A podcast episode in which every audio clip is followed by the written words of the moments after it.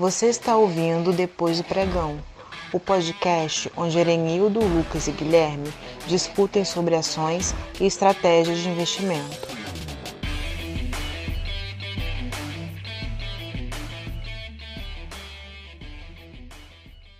Olá, investidores! Sejam muito bem-vindos ao podcast Depois do Pregão, o podcast que ajuda você, pequeno investidor, a investir melhor o seu dinheiro, porque investir em ações não precisa ser complicado. Eu sou o Guilherme, estou aqui com o Erenildo Lucas, e nosso papo de hoje é sobre uma prática ainda mais extrema do Velho Invest. Como o próprio nome diz, é uma metodologia que busca apenas aquelas empresas que estão esquecidas nas profundezas da bolsa. O nosso papo hoje é sobre o Deep Velho Invest. Mas antes vem o nosso resumo semanal. E na última semana nós tivemos uma ligeira estabilização do Ibovespa, fechando positivamente ainda, com 0,52%, encerrando a semana em 102.912 pontos. Em julho, o índice teve uma alta de 8,27%. No acumulado do ano, o índice segue negativo, com uma baixa de 11,01% até o momento. Já o dólar fechou a semana com uma leve alta de 0,25%, sendo cotado a R$ 5,21. No mês de julho, a moeda acumulou uma queda de 4,09%, mas no ano, a alta do dólar ainda é expressiva, e está por volta de 30,11%. Temos o destaque em ouro, que vem atingindo novas máximas, chegando a ultrapassar seu topo histórico de 1.900 dólares, e que apenas em julho teve uma alta de 5,8%. Inclusive, se você ainda não ouviu o nosso último episódio falando sobre o ouro, corre lá assim que acabar isso aqui. Fala investidores, beleza? O Deep Value Investing é uma metodologia que ela foi muito utilizada por Benjamin Graham e pelo Warren Buffett, principalmente nos primeiros anos da sua carreira, enquanto ele ainda não era um big player e não tinha um patrimônio gigante. Basicamente, ela é uma estratégia de investir em empresas em casos extremos, fora do consenso. Empresas que estão extremamente depreciadas, sendo negociadas abaixo dos seus valores de liquidação. Ou seja, se a empresa fosse liquidada hoje, vendesse todos os seus ativos, pegasse suas obrigações e distribuísse o restante aos sócios, quem investiu ainda receberia mais dinheiro do que pagou pelas ações.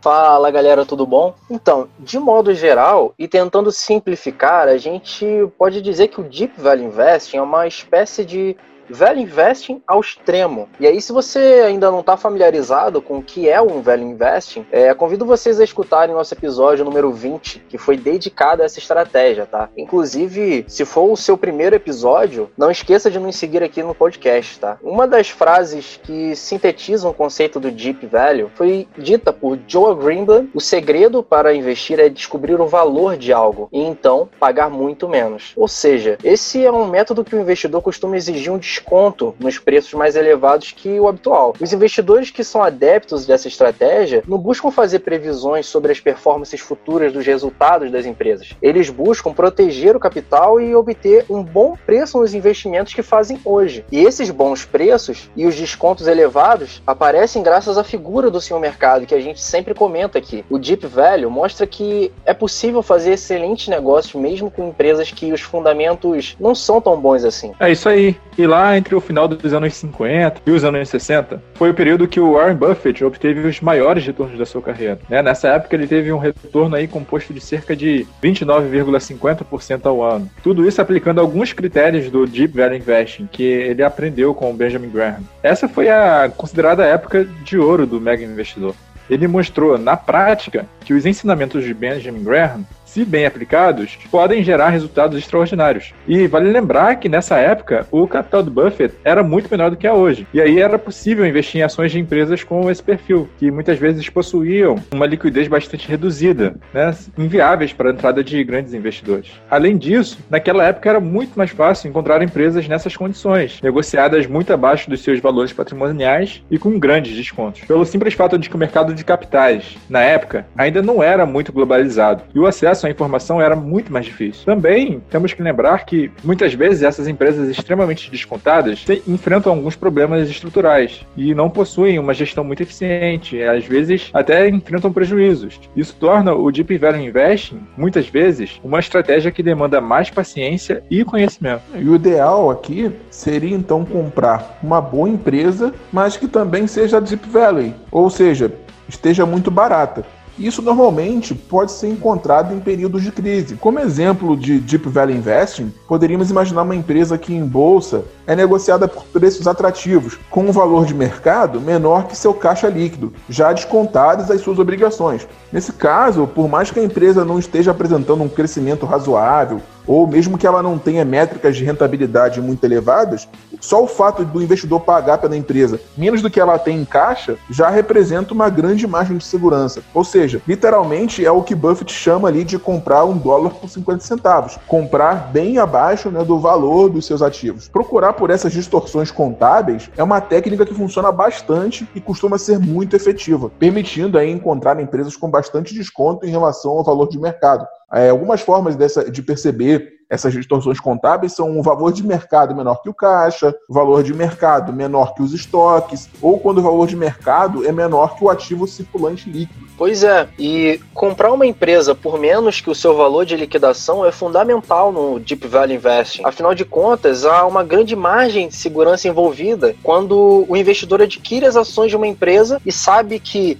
se a empresa fechar as portas amanhã e for liquidada, ele vai receber mais do que ele pagou. E, embora pareça simples é, na teoria, na prática pode não ser tão simples assim e ser até um pouco mais confuso, é, visto que muitas empresas possuem imobilizados, contabilizados por valores superiores ao que realmente valem, ou seja, na hora destes ativos serem liquidados, a empresa não conseguirá obter o valor desejado. Além disso, avaliar as disponibilidades e o caixa não é suficiente também, já que a empresa pode realmente ter uma posição elevada de caixa, mas pode também ter elevadas dívidas, o que representa que esse dinheiro já está comprometido com os credores. Ainda é importante avaliar as obrigações que a empresa possui com funcionários, fornecedores, etc. E uma forma interessante e simples de avaliar se a empresa se enquadra no Deep Value é somar seu capital de giro, seus ativos imobilizados e seu caixa líquido. Se a soma desses fatores for superior ao atual valor de mercado, mercado, o investidor poderá estar diante de uma boa oportunidade. Como investidor em ações, você sempre vai desejar ter o melhor retorno possível em investimento, né? Isso só se consegue comprando e vendendo no momento certo. Dá para ouvir muita gente falando que tal ação tá barata ou ah, essa tá cara mas sem entender de fato o que essas pessoas querem dizer com barato ou caro, né? Mas não é o preço de negociação que influencia nesse quesito. Geralmente a métrica para as pessoas julgarem uma ação como barata ou cara é o seu índice preço-lucro, o famoso PL. Esse indicador diz quantos investidores estão dispostos a pagar em termos de preço, pelos ganhos que uma companhia produz. Em geral, quanto mais alto o PL, mais cara se torna o preço de uma ação na bolsa relativa à sua performance financeira. Por outro lado, quando o PL de uma ação cai, ela se torna mais barata, já que os investidores estão dispostos a pagar menos por seus lucros. Mas, naturalmente, a gente tem que enfatizar que não dá para julgar a qualidade de uma ação só por um indicador. Um PL baixo nem sempre significa que a empresa está subvalorizada. Também pode significar que não há otimismo quanto aos ganhos futuros dessa empresa, por exemplo. É importante olhar além desse indicador para saber o que de fato está acontecendo com a empresa. Mas que tipo de coisas fazem uma empresa ficar barata? Empresas muito descontadas geralmente apresentam algum tipo de problema. E você precisa ser criterioso para identificar essas empresas. Até porque não dá para encontrar uma empresa que tenha indicadores perfeitos. Dentre esses problemas, os mais famosos são, como um exemplo, a liquidez muito baixa. Algumas empresas, elas caem no esquecimento e têm uma liquidez baixa demais. São aquelas empresas que ninguém quer. Às vezes, até para o pequeno investidor, é difícil de comprar. Porque você entra lá no book de ofertas e não tem ninguém comprando nem vendendo. Outro problema comum é a empresa estar passando por uma crise crise ou por ciclicidade. E isso é muito normal em empresas de varejo e consumo ou incorporadoras na parte de baixa do seu ciclo. Empresas que têm resultados ruins ou que apresentam prejuízos também costumam cair no esquecimento, porque o mercado ele gosta do que sobe. Um outro problema comum é o excesso de dívidas.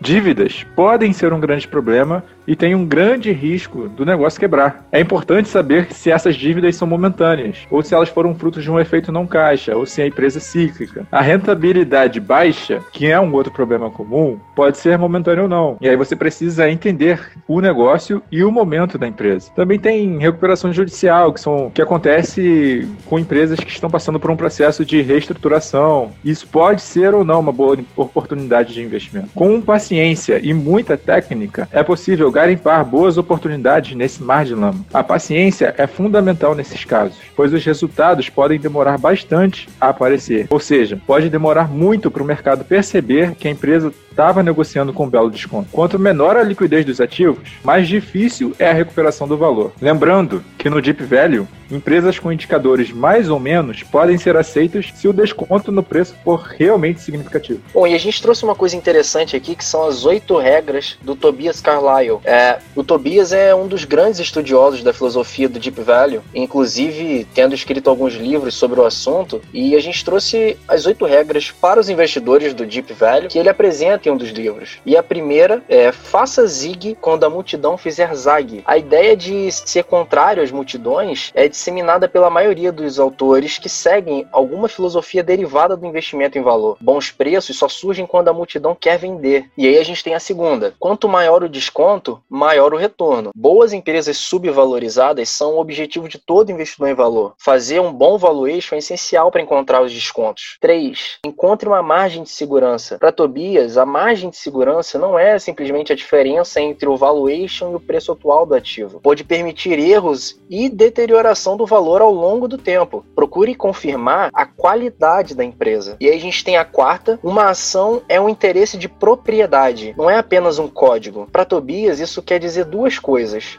Uma é que o dono da ação tem direitos e deve exercê-los ao votar nas reuniões. E a outra é que deve prestar muita atenção no que a empresa possui e deve. E aí a gente tem a quinta, que é muito crescimento e lucro pode não ser uma boa coisa. Empresas de crescimento rápido e lucrativas atraem concorrência, que pode levar à erosão das margens e dos lucros também. As vantagens competitivas ajudam, mas para Tobias, poucas são fortes o bastante. E, bom, e para o resto das regras, eu passo a bola agora para o Guilherme. E com isso vem a sexta regra. Regras simples e concretas nos ajudam a evitar erros. Um bom checklist é essencial para evitar que algo seja esquecido enquanto você está estudando uma empresa. Os bons checklists são testáveis e devem ser sempre testados. A sétima regra é prepare-se para os conflitos da concentração. E a concentração aqui para o Tobias é focar nas melhores ideias. Um portfólio muito concentrado pode criar conflitos ele pode ser mais volátil que o mercado como um todo e agir de uma forma imprevisível. E a última é maximize os ganhos após impostos no longo prazo. Os juros compostos, eles podem ser poderosos, só que eles te davam tempo para tomar impulso. Os impostos e as taxas podem atrapalhar muito se estiverem altos demais.